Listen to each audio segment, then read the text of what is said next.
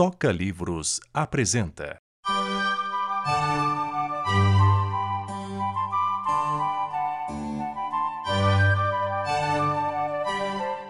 Editora Tríada e Universo dos Livros apresentam Como Falar em Público, de Vanessa Freitas.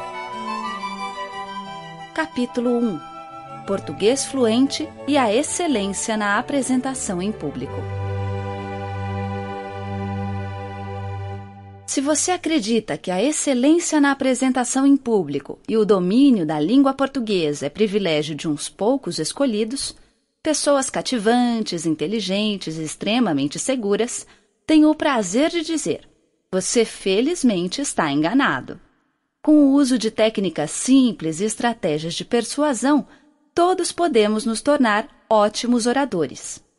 Além de aspectos técnicos, a apresentação em público envolve questões emocionais, as quais precisam ser trabalhadas a fim de garantir o seu sucesso. Aqui você encontrará dicas valiosas para desenvolver a expressão em todas as suas formas: verbal, corporal, linguística e de organização do discurso bem como estratégias para superar medos, ansiedades e inseguranças. Você tem medo de quê? Todos nós temos receio de sermos expostos à avaliação e à análise, e apresentar-se em público é nos submeter à aprovação da plateia, seja ela composta por amigos, colegas de trabalho ou completos estranhos. Entretanto, é importante termos em vista que em todas as situações de nossa vida estamos sujeitos à observação e à análise de nossas palavras e ações. Sendo assim, apresentar-se em público não é algo muito diferente de falar em uma roda de amigos. Veremos mais adiante que a naturalidade que caracteriza essa situação é o que procuramos alcançar em uma apresentação com fins acadêmicos e profissionais. preparo é tudo. É óbvio que nos sentimos mais seguros ao falar sobre algo que dominamos e conhecemos. Ou seja, é essencial estudarmos de maneira aprofundada o assunto a ser tratado. Não devemos somente ter conhecimento do que nos propusemos a falar, saber somente o conteúdo da apresentação e nada mais, mas sim pesquisar informações que possam eventualmente ser acrescentadas ao discurso conhecer tanto estatísticas que possam enriquecer o conteúdo, como também histórias que ilustrem o que pretendemos falar. No capítulo sobre elaboração do discurso, veremos como utilizar adequadamente estatísticas e histórias na apresentação.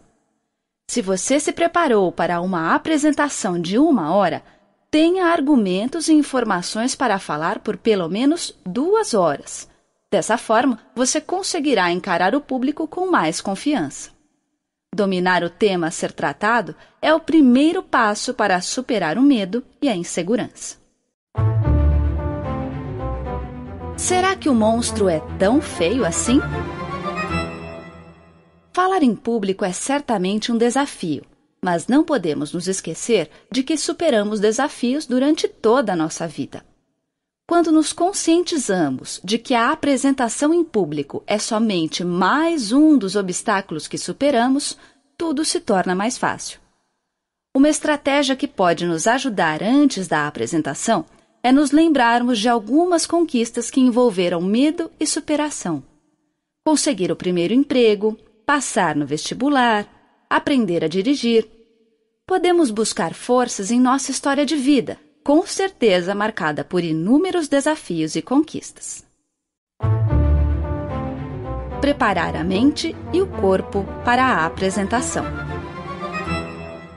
Na maioria das vezes, preocupamos-nos em dominar o conteúdo do discurso e nos esquecemos de que o corpo é instrumento a ser utilizado na apresentação. Dormir bem na noite anterior à apresentação, um bom espreguiçar pela manhã ter uma alimentação leve, fazer alongamentos antes de sair de casa, darão a você, com certeza, mais disposição para encarar. Você acabou de ouvir o trailer. Agora fique com o começo deste audiolivro. Capítulo 1 Os Cosmólogos Introdução Em meados do terceiro século, um homem bem educado, porém sem grande formação filosófica, decidiu elaborar um compêndio sobre os filósofos. Seu nome chegou até os dias atuais na adaptação para o português como Diógenes Laércio, e o seu compêndio como Vida de Eminentes Filósofos. Nada mais se sabe a seu respeito, mas seu livro contou muito do que hoje se diz de feitos pessoais dos filósofos da antiguidade e mesmo dos de seu próprio tempo. De acordo com outras fontes, ele situou o início da filosofia com Tales de Mileto, 600 anos antes de Cristo. Tales é um bom começo para a filosofia, principalmente entre os estudantes atuais. É raro jovem saído do ensino médio que sabe o que cursar na faculdade. Quando tem alguma noção, ainda assim pouco ou nada conhece da grade curricular do curso escolhido e menos ainda sobre o que obterá com a educação fornecida no ensino superior. Alguns acham que seria bom fazer filosofia. Não sabendo bem o que irão enfrentar ao final do curso, perguntam se há mercado de trabalho para filósofos. Nesse caso, o próprio começo da filosofia já diz tudo o que é necessário para torná-los ouvintes de um filósofo, ao menos por alguns momentos. Diógenes Laércio conta que Tales fez uma previsão a respeito de que iria ocorrer uma boa temporada para as oliveiras. Então, arrendou todos os moinhos da região. E quando veio a colheita, só ele tinha moinhos e fez fortuna. Todavia, adverte Laércio, Tales não fez isso pelo dinheiro, mas exclusivamente para mostrar aos outros que não era tão difícil consegui-lo. Pode-se contar isso aos jovens estudantes mas às vezes, o filósofo não resiste e acaba também contando que Tales, muito provavelmente, já era rico. Segundo especulações, não teve gastos com filhos. No máximo, adotou um sobrinho. Quando questionado sobre a razão de não ter filhos, dizia que assim agira, pois amava as crianças. A essa altura, os alunos começam a olhar o filósofo professor decepcionados. Bem, se esse caminho não é bom para um início de curso, pode-se mudar a rota Laércio pode ser utilizado, então, para falar de Pitágoras, que, afinal, ficou com a responsabilidade de ter sido pioneiro no uso da palavra filósofo. Daí nasceu a palavra filosofia, proveniente da composição dos termos gregos filo e sofia. Filo vem de filha, que é amor fraterno, e sofia vem de sofos, que é sábio. Assim, pela etimologia, diz-se que a filosofia é antes o amor pelo saber do que uma sabedoria. Nessa acepção, o filósofo persegue a condição de sábio, mas talvez ele nunca possa vir a ser um, uma vez que o saber estaria reservado à condição divina. Todavia, Pitágoras disse mais que isso. Além das descobertas matemáticas, principalmente a do teorema que leva seu nome, ele foi um homem misterioso, fundador de uma seita com regras bizarras. Uma delas era da proibição de comer feijões. Não pense que por algum motivo misterioso, apenas o da flatulência. Diógenes Laércio chama a autoridade de Aristóteles para confirmar a postura pitagórica. De fato, Aristóteles considerava a alma como algo material, um sopro, mais ou menos quente, o pneuma. E se a interpretação é por essa via, a ideia seria de que soltar gases é uma perda da condição vital ou coisa parecida. A reação dos estudantes a isso às vezes mostra que talvez fosse melhor também não começar por Pitágoras. Diógenes Laércio teve clara consciência de que muito do que contou eram anedotas. Ele diz isso explicitamente. Todavia, abandonando ou não Laércio, quando se entra na parte chamada de séria da filosofia, não raro nada muda aos ouvidos dos iniciantes. Eles imaginam que o curso nunca irá de fato começar quando se diz que o principal da filosofia de Tales é a frase tudo é água. Depois dessa informação, sobrando alguém ainda para continuar em tal curso, Resta dizer somente isto. As aulas irão melhorar logo. Tenham paciência. Mas na aula seguinte, o temor aumenta. Todo cuidado é pouco. O risco de perder os últimos na sala para a fila de transferência em favor de outros cursos não é pequeno. Qual a ideia salvadora? Talvez recorrer a Aristóteles e ver se ele minimiza o estrago inicial. Aristóteles parece poder ajudar porque seu vocabulário é mais ou menos próximo ao dos dicionários atuais. Então conta-se o que Aristóteles disse de Tales. Ao afirmar que tudo é água, Tales estava querendo encontrar uma causa para todas as coisas. Tudo é água. Seria a maneira de dizer que na base do mundo, a substância primeira é a água, a causadora de todo o resto do mundo. Isso salva a situação do curso por um tempo, mas logo as coisas voltam a ficar complicadas, pois há de se contar que a maneira de Aristóteles falar precisa ser elaborada de uma forma melhor. Felizmente, a essa altura, já se passaram algumas aulas. Os ouvidos dos alunos parecem estar mais familiarizados com a conversa da filosofia. Ou talvez apenas tenha passado a data de trancamento de matrícula e transferência.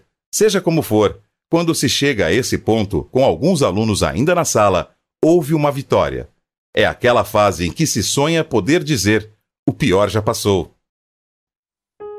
A Escola Jônica Aristóteles, nascido em 384 a.C., morto em 322 a.C., entendia que para dizer que se conhece alguma coisa, há de se dar as suas causas. Fora disso, pode-se expor uma longa narrativa a respeito do objeto escolhido, mas de modo algum, o exposto é conhecimento. Assim, assumindo que o conhecimento é o saber das causas e admitindo que os filósofos que o antecederam possuíam algum conhecimento, Aristóteles assimilou o que disseram a uma narrativa sobre causas. Ora, os primeiros filósofos procuraram princípios, não propriamente causas. Tales assumiu a água como arqué. Aristóteles desconsiderou esse detalhe. Ele tomou a palavra arqué, princípio, como querendo significar mais ou menos a palavra aitia, causa. E desse modo, assumiu que todos os filósofos que fizeram investigações na busca de um princípio primeiro podiam ser vistos como pesquisadores daquilo que ele, ao final, entendeu como tendo fornecido a solução completa. Essa troca de palavras não foi um erro de Aristóteles, mas enfim, ocorreu porque foi direcionada segundo sua própria pesquisa no assunto. Pois ele, afinal, elaborou uma célebre teoria das quatro causas. Os filósofos que o antecederam, não possuindo todas as causas, forneceram cada um apenas um único princípio. Teriam ficado aquém do serviço completo. Assim, Aristóteles se viu como o cume das investigações que haviam iniciado com Tales. Aliás, diga-se de passagem, uma maneira de pensar que fez escola na história da filosofia. Arqué quer dizer o que vai à frente. Portanto, o que é o princípio? Todo cuidado aqui é pouco. Princípio, nesse caso, não é exatamente origem, o sentido de guia lhe é mais apropriado. Trata-se do que vai adiante para dar rumo e governo. Arqué pode ser causa também, mas não só. E antes de tudo, quer dizer regra, o que rege as coisas. Ao tomar a frase de Tales tudo é água, sob essa orientação, entende-se que não é o caso de só dizer que a água é causa de tudo. Melhor dizer que tudo se manifesta regido pela água, ou seja, o modo como a água atua no mundo, alterando sua forma, mudando de estado, é o modo como o cosmos funciona, uma vez que tudo é água. Trata-se de ver então como é que o mundo se mostra como cosmos, o todo organizado, e exatamente por isso, belo, admirável, o oposto do caos. Aristóteles não ficou só em Tales. Para tratar do assunto das causas, o seu tema ele organizou os feitos dos primeiros filósofos, compondo uma espécie de primeira história da filosofia. Ele denominou os primeiros filósofos de fisiologoi, os pensadores interessados na physis, uma palavra que, de um modo grosseiro, pode se substituir por natureza, mas cujo sentido é o de princípio de geração, ou seja, aquilo que se faz por si mesmo, que se reproduz por si mesmo. Tales, Anaximandro e Anaxímenes Todos os três da cidade de Mileto, na Jônia, que hoje é uma região da Turquia, preencheram os quadros dessa escola filosófica. Anaximandro, nascido em 580 a.C., discípulo de Tales, discordou de seu mestre a respeito da água como regente do cosmos. Acreditou que o princípio primeiro e geral teria de ser alguma coisa menos determinada que a água. Ora, Menos determinado seria então o indeterminado. Em grego, a palavra indeterminado, ou que é sem fronteiras, ilimitado, é apeiron. E foi isso que Anaximandro afirmou que deveria ser dito com Arqué. Anaxímenes, nascido em 550 a.C., por sua vez, retomou a ideia de Tales e a considerou a partir da crítica de Anaximandro. Escolheu um elemento determinado e, no entanto, mais maleável: o ar. A história desses primeiros filósofos, consagrados pelo nome de pré-socráticos, conduz o estudante a uma viagem por várias das enseadas banhadas pelo Mediterrâneo. Ao norte de Mileto, ainda na Jônia, está a cidade de Clasômena.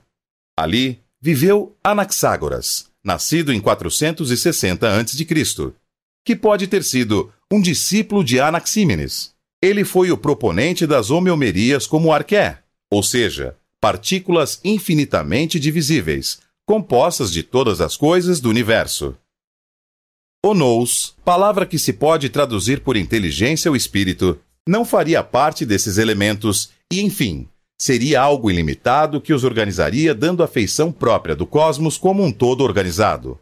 Xenófanes de Colofon, nascido em 540 a.C., se preocupou com uma crítica aos deuses, tomando-os apenas como expressão de antropomorfismo.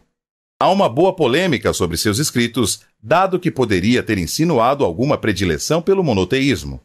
Todavia, é muito difícil algum estudioso levar a sério a hipótese de um grego monoteísta.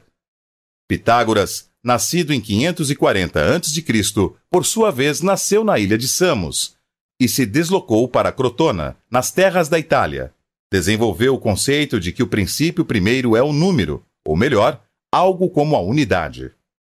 Heráclito de Éfeso, nascido em 500 anos antes de Cristo, criou uma das mais interessantes teorias cosmológicas entre os pré-socráticos.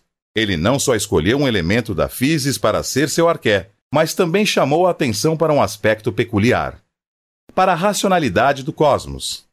Nessa linha, introduziu uma noção que ficou consagrada na história da filosofia, que é a da distinção entre a realidade aparente e a realidade efetiva, ou simplesmente aparência e realidade.